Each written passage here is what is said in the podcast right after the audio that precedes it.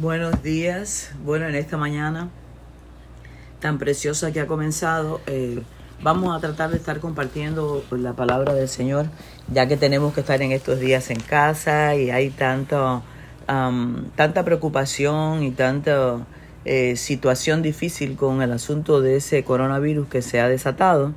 Am, tenemos que tener un tiempo para reflexionar, para compartir la palabra del Señor y para pensar que no todo se va a quedar allí, que siempre hay un, una esperanza ah, para el pueblo de Dios, que las cosas todavía no han llegado a su fin, que todavía tenemos mucho camino que andar. Entonces vamos a estar um, compartiendo, tanto Madeline como yo, en esta mañana. ¿Y usted quién es? Diga el nombre. Yo soy Mabel Melendres. ¿Y usted? Madeline Fleitas. Ajá. Le damos gracias a Dios por esta oportunidad que podemos. Amén, sí, por estar aquí con ustedes ahora, esto compartiendo y queríamos comenzar eh, con el mensaje de Dios eh, a, a las iglesias, ¿verdad? Y vamos a estar viendo el capítulo 2 del libro de Apocalipsis y dice así. Escribe el ángel de la iglesia a Éfeso, el que tiene las siete estrellas en su diestra, el que anda en medio de los siete candeleros de oro, dice esto. Yo conozco tus obras y tu arduo trabajo y paciencia, y que no puedes soportar a los malos, y has probado a los que se dicen ser apóstoles y no lo son, y los has hallado mentiroso, y has sufrido y has tenido paciencia, y has trabajado arduamente por amor de mi nombre, y no has desmayado. Pero tengo contra ti que has dejado tu primer amor. Recuerda, por tanto, de dónde has caído y arrepiéntete, y haz las primeras obras, pues si no, vendré pronto a ti y quitaré tu candelero de su lugar si no te hubieres arrepentido. Pero tienes esto, que aborreces las obras de los nicolaitas, las cuales yo también aborrezco.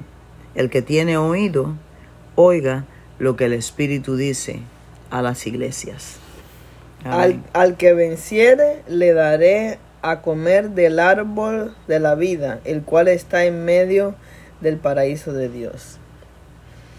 Bueno, eh, aquí vemos el mensaje que Dios le dio a la iglesia de Éfeso, ¿verdad? Él viene y habla de todas las cosas buenas que ellos tienen, ¿verdad? Dice, Él conoce tus obras, Dios conoce las cosas que nosotros hacemos, Él conoce las obras que uno hace. Yo conozco lo que tú estás haciendo, yo conozco tu arduo trabajo y tu paciencia.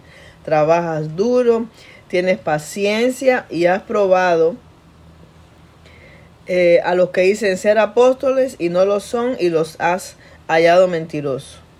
Porque en la época aquella, como en esta época, hay muchos que se llaman apóstoles, o hay muchos que se llaman pastores, o hay muchos que se llaman líderes, y a veces uno se da cuenta de que no lo son.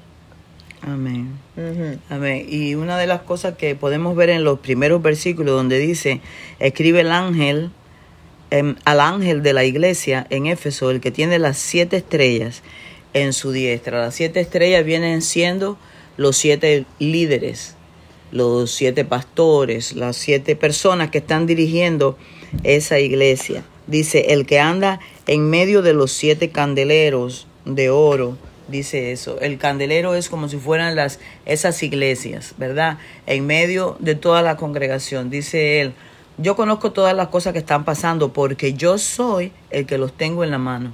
Aquí en el capítulo 1, 20 del Apocalipsis dice, el misterio de las siete estrellas que has visto en mi diestra y de los siete candeleros de oro. Las siete estrellas son los ángeles de las siete iglesias. Uh -huh. Las estrellas son los ángeles, son sí. los pastores, son uh -huh. los líderes. Y los siete candeleros que has visto son las siete iglesias. Las siete iglesias. Ajá. Entonces, por eso te estoy diciendo uh -huh. que él dice, bueno, yo tengo aquí las, él tiene las estrellas en su mano. Él tiene a esos ángeles, ángeles lo que quiere decir es mensajero. Tú, él tiene a esas personas que dan el mensaje a diario en la iglesia, él las tiene en su mano. Yo conozco tus obras porque yo soy el que camino en medio de la iglesia. A veces la iglesia se siente como que está sola, como que eh, no está, tú sabes, a veces como que no está en nada. yo, yo veo esto desierto. Bueno, aunque tú lo veas de esa forma, la palabra me dice que Él tiene los, la, a esas estrellas en la mano. A esos líderes Él los tiene en su mano y Él está caminando. Quiere decir que Él lo está viendo todo lo que tú piensas que está pasando y que Dios no se ha dado cuenta, Dios sabe todo lo que está pasando.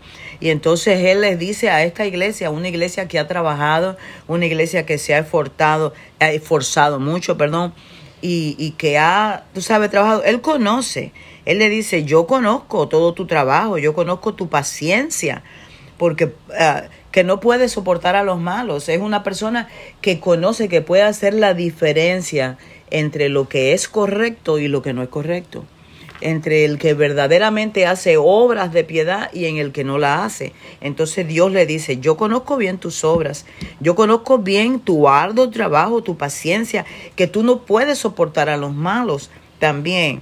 Y te he probado, dice, y has probado también a los que se dicen ser apóstoles o a los que se dicen ser líderes o a los que se dicen ser eh, cristianos también y no lo son tú estás guardando la iglesia, yo te tengo en la mano y yo sé que tú los malos no los soportas y también sé que tú puedes diferenciar entre los que realmente son y has descubierto también los que se dicen ser y no y los has hallado mentirosos, no son. Yo conozco todas esas cosas. ¿Verdad? Y yo sé también que tú has sufrido porque en medio de la obra se sufre, los pastores sufren muchas cosas en medio de las congregaciones y cosas que nosotros no nos enteramos ni sabemos acerca de ellos porque ellos no lo comunican a nosotros. Algunas veces hay algunos de ellos que están dispuestos para cuando nosotros tenemos cualquier situación venir a ellos para, para nosotros recibir el consejo. Dice, tú has trabajado arduamente y tú no has desmayado. Tú no has desmayado por la obra. Lo que se te pida, tú lo haces, lo que eh, hay necesidad en tal área en la iglesia y tú estás dispuesto a hacerlo. Pero le dice, ok, yo te conozco todas esas cosas, todo el trabajo que tú has hecho muy bien, pero tengo una cosa contra ti, que tú has dejado tu primer amor. Y eso es una cosa bien eh, delicada.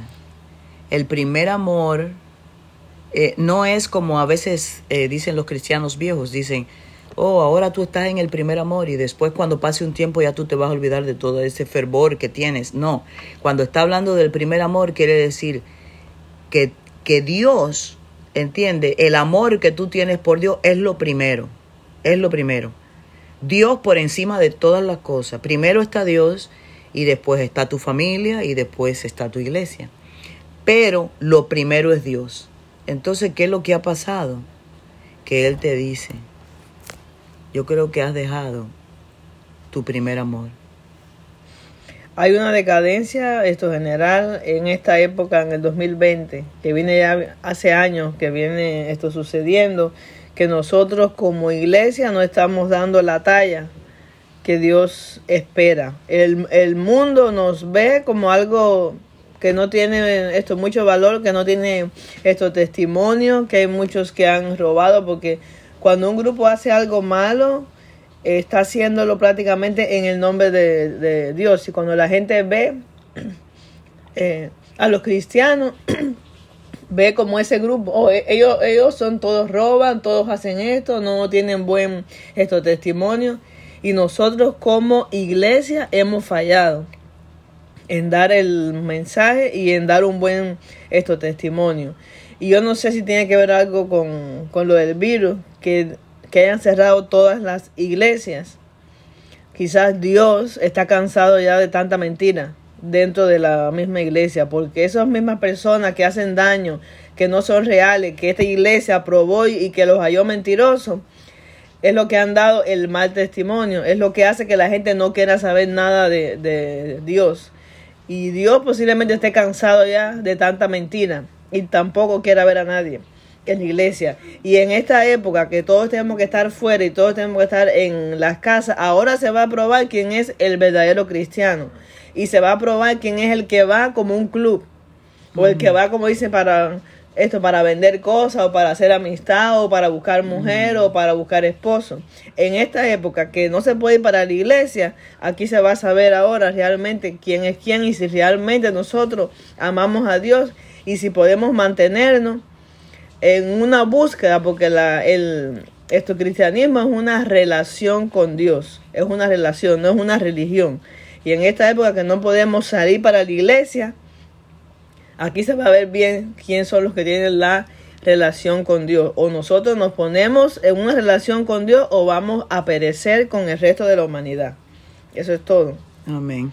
Por eso le dice él, recuerda por tanto de dónde has caído de dónde has caído. Recuerda, por tanto, cuál es el área en la que tú has caído. ¿Qué cosa es lo que has debilitado? ¿Qué cosa es lo que has puesto tan débil que te ha llevado a ese enfriamiento, que te ha llevado a dejar ese, ese primer amor que siempre has, tuviste, ¿verdad? Pero que en este momento Dios reconoce que no está ha visto tu trabajo, ha visto todas las cosas. Hay veces que nos ponemos y nos, nos ocupamos mucho en las actividades y nuestra iglesia va a ser la mejor y nuestra iglesia va a ser la que está más llena y nuestra iglesia va a ser la que tiene la mejor alabanza o en las luces. En y en retiros, en actividades y el mundo muriéndose. el mundo muriéndose. Nos ocupamos de muchas cosas. Entonces Dios dice, bueno, mira a ver qué área es la en la que tú has caído, cuál es la que tú has fallado. Porque Dios es un Dios de oportunidades. Dios no dice, ok, yo no estoy de acuerdo contigo porque hiciste esto y ya te voy a cortar. Dios te da oportunidad. Entonces Él te dice, mira, te da tiempo, nos da tiempo para ver, mira a ver en qué área es la que tú has caído, qué área es la que se ha debilitado, que tú me tenías en primer lugar y ahora hay otras cosas que tú tienes en mi lugar, en lugar mío, ¿entiendes? La has cambiado. Entonces Dios dice, ok, arrepiéntete. Arrepentirse es regresarse completamente, ¿entiendes? Y volver otra vez a encaminar el lugar que tú llevabas, por donde andabas. Entonces él dice, mira, haz las primeras obras que tú hacías antes, porque si no, voy a venir y voy a quitar el candelero de su lugar si no te hubieses arrepentido. Es la iglesia, ¿no? Sí. Voy a quitar la iglesia. Si tú no te has arrepentido, yo vengo y quito la iglesia. Porque ya yo no soy lo primero en la iglesia, ¿entiendes? Yo te tengo en mi mano, tú has hecho todas estas cosas, has trabajado arduamente, has hecho muchas cosas que me han agradado a mí, pero ya tú, el primer amor, que es lo principal, tú lo has dejado.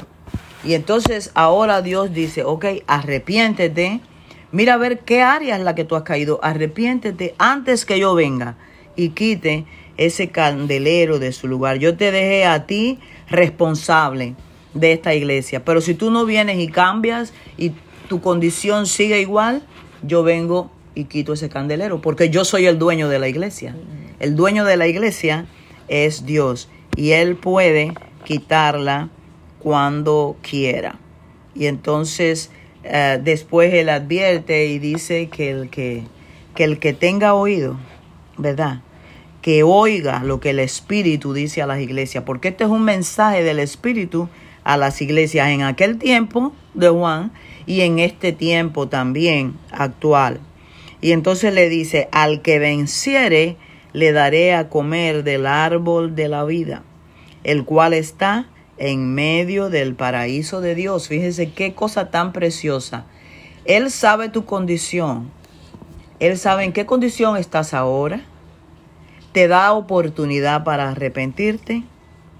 Te dice que estés atento para que oigas al Espíritu. Pero si vencieres todos esos obstáculos que has tenido, si vencieres todas esas áreas que se han debilitado, Él tiene promesa para ti y promesa para mí. Al que venciere, le daré a comer del árbol de la vida, el cual está en el medio del paraíso de Dios. Y el árbol de la vida que está en el medio de es el paraíso de Dios que nunca se le prohibió al hombre comer, no lo quiso probar, pero está reservado ese árbol con ese fruto para aquellos que podamos llegar al final, que venzamos, que superemos esa, esa, esa decadencia y que podamos volver al primer amor, Dios tiene reservado ese árbol para que probemos de ese fruto que el hombre nunca quiso probar. Amén. Bueno, hasta aquí hemos estado con ustedes y eh, mañana quizás seguiremos con otra porción bíblica y ha sido de mucho agrado para nosotros poder compartir la palabra. En estos días tan difíciles que la gente está tan agobiada, hay paz en la palabra y hay paz en Dios. Amén. Amén. Que Dios, le bendiga. Amén.